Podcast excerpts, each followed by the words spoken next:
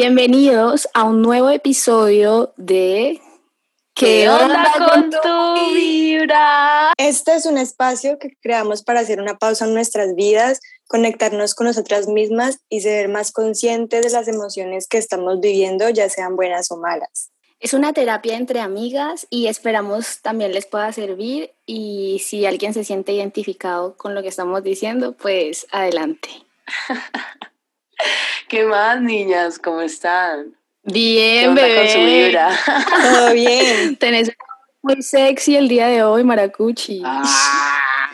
Maraca compró micrófono. Es el, es el efecto del... Del, del micrófono. Ah. un mix del micrófono em, y el COVID que me tiene con esta voz. Me encanta. Pero bueno. Yo odio que a la gente le guste esta voz mía ronca porque yo la odio. Re sexy. es como, ve, habla súper sexy. Re. Me encanta tu voz ronca. A mí me encantan las voces roncas. A mí me duele. si yo pudiera hablar así, bebé, hablaría así. ¡Eh! como la de Valen, que Valen tiene una voz así ronca. ¡Eh! Ah, mira la modesta ella. Ah, ya pues sí. Ve, niñas, ¿y cómo se han sentido? ¿Cómo se están sintiendo en este momento? Bebé, súper bien.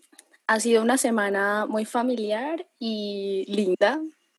Bueno, yo, para ser completamente sincera con ustedes, pues este fin de semana la pasé muy bien, pero el COVID me tiene con una energía muy bajita. Entonces, el hecho de estar cansada y no poder moverme mucho y acostada tanto tiempo me maluquea y me pone a pensar mucho. O sea, me pone en un estado como, no sé, medio ansioso, como que me siento, no me siento productiva y me, y me, me doy duro por eso, pero al mismo tiempo no, no tengo ni cabeza para pensar porque me duele todo.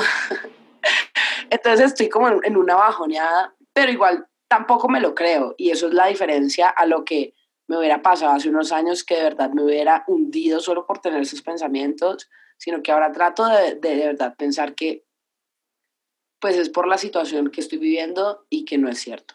Pero, ajá, me siento como pajoneadita. Por el encierro, porque como estás ahí en la casa, tienes mucho tiempo para pensar. Encierro. ¡Qué risa! Laura? ¿Y vos, Valen, cómo estás? ¿Qué más de tu vida? Yo, pues yo estoy muy bien. Eh, lo único es que como de la universidad me ha costado un poco como adaptarme nuevamente a la presencialidad, porque fueron casi dos años virtuales, entonces como que volver ha sido, o sea, es chévere porque las cosas más chéveres presenciales, pero es un shock porque hay mucha gente en la universidad y como que ya estaba acostumbrada a no ver tanta gente, como que el ambiente más tranquilo y ahora hay bulla por todo lado, pero...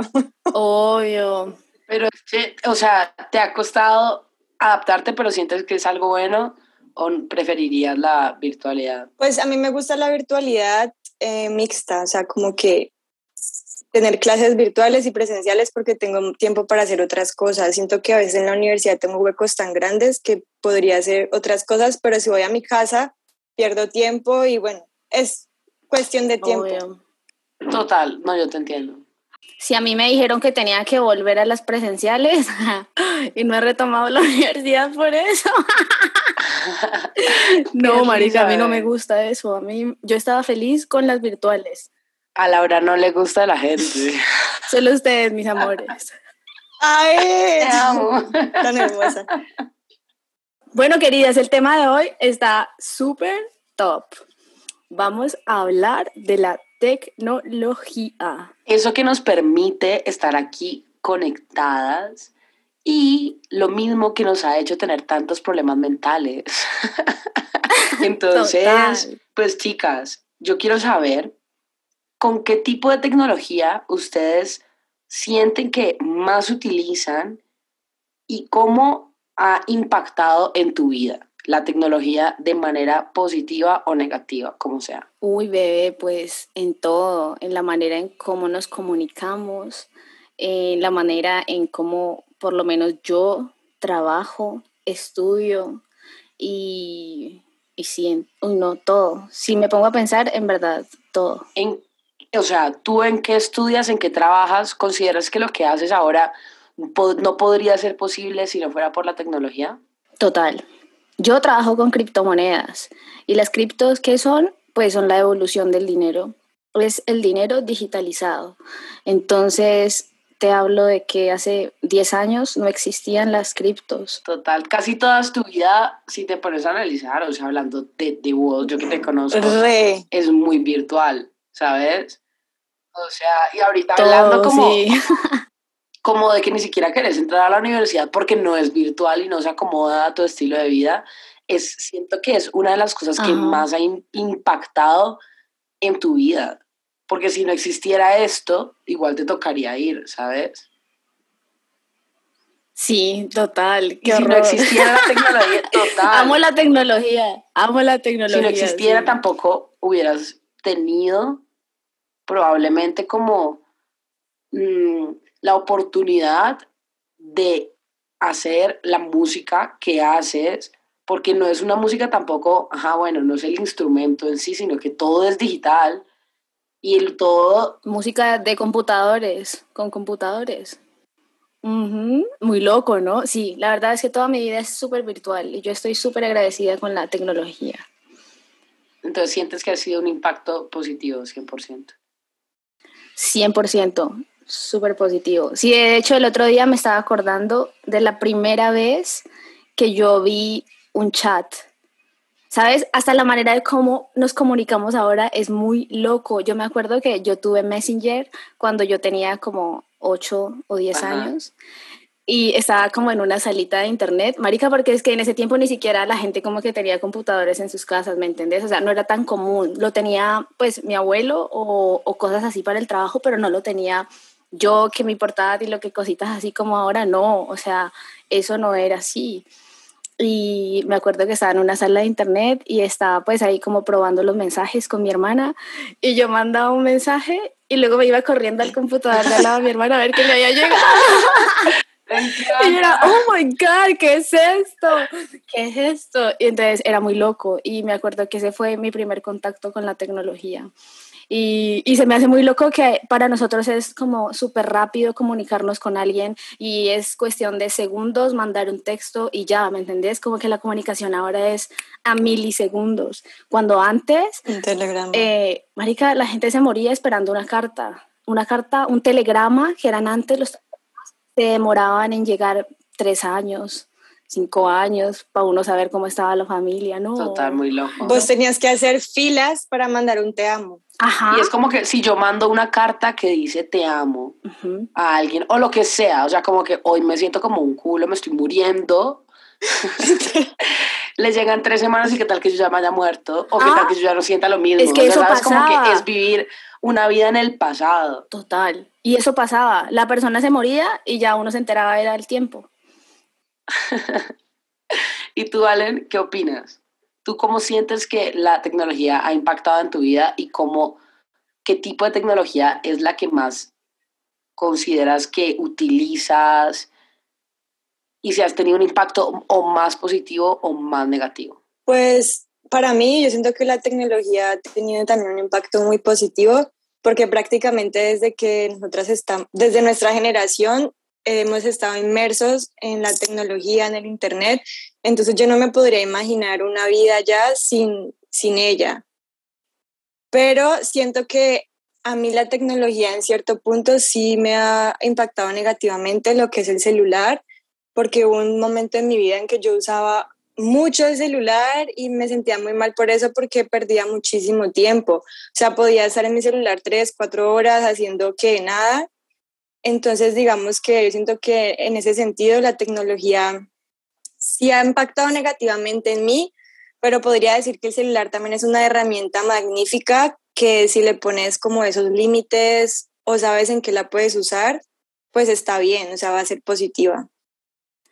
Yo difiero ahí con vos, Valen, porque no es culpa de la tecnología, es culpa de que no tenés como tus horarios establecidos y ya. No, pero yo, yo tengo, yo tengo, yo no siento que sea solamente los, los horarios establecidos de una persona que no sepa controlarse y se pueda volver adicto al celular, porque igualmente eso está diseñado para que nosotros seamos completamente adictos a pasar horas y horas y horas ahí. Entonces, no es solamente culpa mía, bueno, de pronto, igualmente son muy adictivos. Porque es que, mira, que no te enseñan, no te enseñan a utilizarlo. Es como que vea. Y te, y te hacen volver muy dependiente de, de eso, que para mí me parece bien porque yo amo que la tecnología nos facilita todo, todo, todo. O sea, si yo quiero pedir algo, lo pido en un instante. Yo todo lo que hago también es gracias al Internet, gracias a la tecnología, ¿sabes? Pero, o sea, yo lo agradezco completamente porque todo lo que hago lo hago gracias a, la tecnología. Todo, todo, todo. Pero también agradezco que cuando fui niña, a mí me alejaron mucho de, de la tecnología y de la televisión y de todo, de todo esto que estaba surgiendo en ese momento. Y yo a, lo agradezco demasiado porque tuve la oportunidad de, de aprender de otras maneras, de conectarme con mi familia, con mis amigos, de jugar con tierra, de bañarme en el río, o sea, de estar muy conectada con el presente. A mí me afectó negativamente cuando fui creciendo, eh, hablando específicamente como de las redes, porque igual también llegué a compararme demasiado y empecé a sufrir por, por no tener una vida como la que quería, ¿sabes? Y siento que en, en cuanto a eso me impactó negativamente, pero igual no la cambiaría por nada porque me parece fantástico y de hecho, o sea, soy tan fan que me encantaría vivir unos 60 años, 60 no, unos, o sea, quisiera saber en 300 años qué puedo hacer porque me parece muy fantástico la tecnología, pero que la sepamos separar de nuestra vida real. Total. ¿Ustedes consideran que la tecnología ha tenido un impacto positivo o negativo en la humanidad hasta el día de hoy? ¿Y cómo lo ven a largo o corto plazo con las herramientas que ya disponemos en este momento? ¿Consideran que va a ser algo muy bueno o va a ser algo muy malo? Mm, pues yo siento que la tecnología ha sido muy positivo para la humanidad porque pues, ha hecho muchos avances en diferentes campos que tenemos que, digamos, la mecánica, que la medicina, la música, bueno, eso ha hecho que podamos desarrollarnos más como especie, pero siento que también la tecnología puede ser muy negativa, como mencionábamos antes, si no sabemos cómo tratarlas, porque hay que ponerle un límite, saber hasta dónde podemos llegar con ella, porque lo que es, digamos, hablando de la, de la inteligencia artificial, o bueno, esto, eh, pues yo siento que eso es positivo, pero a largo plazo podría ser demasiado negativo para la, la humanidad, como lo muestran en las películas. ¿Han visto esos robots o sea, ya el cine te lo está diciendo, si tú no tienes cuidado con esa tecnología, en algún momento esa tecnología puede que se vaya en contra de lo que somos nosotros. Y, y también físicamente y mentalmente, total. Porque hablando, digamos, de lo que les decía ahora de las redes, es como ustedes han visto esos filtros que existen ahora. O sea, hay filtros hasta para el cuerpo entero. Bebé, así como vos te, te, pones la cara divina mientras te mueves y no hay ni un error, hay, hay filtros de que si yo me paro y, y, se me ve todo el cuerpo, me puedo agrandar las boobies y poner una cintura diminuta y, y bailar, hacer una coreografía. Ve, y que me encanta. Súper Mándamelo, mándamelo. Y a mí yo soy repartidaria de, de, de, eso. de, los filtros porque a mí me encantan. O sea, ¿por qué? Porque no me dejo engañar. Siento que ya pasé por eso, entonces no me dejo engañar y me encantan y me veo divina y no me tengo que arreglar, sino que me pongo un filtro y ya. Pero igual, siento que para un niño o para un adolescente, una preadolescente, eso es muy dañino o alguien que no es como que esté, como que haya trabajado tanto en el mismo como para no creerse esas cosas, ¿no? Total. Desde mi punto de vista, yo siento que la tecnología ha sido una maravilla porque es increíble que vos puedas coger tu celular, elegir por ahí qué quieres comer y en 30 minutos está esa persona con la comida que pediste. Eso, ajá, o sea, yo siento que en las anteriores sí. generaciones eso hubiera sido imposible. Como que... Pero, ¿qué tal de e, eso en las generaciones pasadas ni siquiera se les pasaba la cabeza, pero eso hace que seamos tan ansiosos ahora que no podemos esperar dos horas por un domicilio. Sí. O sea, si a mí no me traen algo en una hora, yo ya estoy enojada. ¿Y por qué? Porque ahora estamos acostumbrados a que a la inmediatez. tan instantáneo, pero la vida no es así y todos tenemos ciclos humanos por ejemplo, las cuatro estaciones, se, cada una se toma sus meses, las cosas no se dan tan rápido, ¿sabes? Como ahora nos estamos empujando para que todo se dé en el instante y mentalmente nos desesperamos si las cosas no se dan así. Sí. Por ejemplo, la moda rápida. Yo siento que es, es como un resultado de, de, todo esto que queremos instantáneo y todo eso se viene por la tecnología también. O sea, la, la, vos vas a Forever 21, y cada dos semanas hay una nueva colección. Fast fashion. Y si, y si antes nosotros una chaqueta, ah, no, a mí no me tocó, pero a mi abuela sí, que una chaqueta le duraba toda la vida porque era de la mejor calidad. Y nos desesperaban por tener que comprar más. Porque todo duraba más, ¿no? Éramos más pacientes también. Pero es que ahí también va de la mano del consumismo, pero pues creo que eso es como otro tema. Pero pues también es eso, como que la gente consume, entonces hay que sacarle ropa cada yo no sé cuántos meses para que compren y compren y Total. compren. Porque queremos todo en el instante. ¿Y qué opinan de que a mí esto me parece muy loco porque yo a largo plazo lo veo así? Y sinceramente me parece genial las cosas que se pueden hacer, pero me parece terrorífico también. ¿Por qué? Porque hablando de la biotecnología, que ahora tú ya puedes escoger o sea, si yo quiero tener un hijo y tengo el dinero, yo quiero que mi hijo tenga ojos azules, quiero que mi hijo tenga eh, super inteligencia, obviamente, super belleza y super fuerza. Ese niño va a tener una capacidad mental que ni siquiera yo alcanzo a imaginarme porque obviamente no soy súper inteligente, ni súper fuerte, ni súper bella.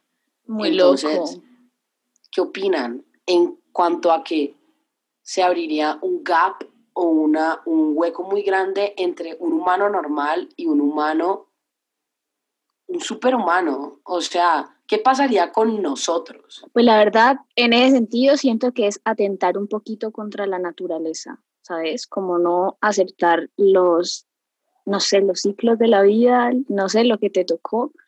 No sé, la verdad en la biotecnología siento que soy muy ignorante, así que no podría no podría darte una opinión acerca de eso, pero siento ¿Pero que... ¿Tú crees que es atentar contra la naturaleza? Siento que es obvio, total, porque imagínate vos que tengas papás morochos y quieres que tu hijo salga, digamos, azul. Pero ¿no te parece fantástico poder escoger tu hijo? ¿No te parece fantástico poder tener una operación em, plástica? ¿No te parece fantástico que ahora podamos pelar un banano? Sí, obvio, es, o sea, fantástico. Las frutas también fueron manejadas tecnológicamente, biotecnológicamente, una, una, una fruta no se veía genéticamente. Genética. No se veía como se ve hoy. Todo ha sido modificado hasta el punto de lo que hoy consideramos natural.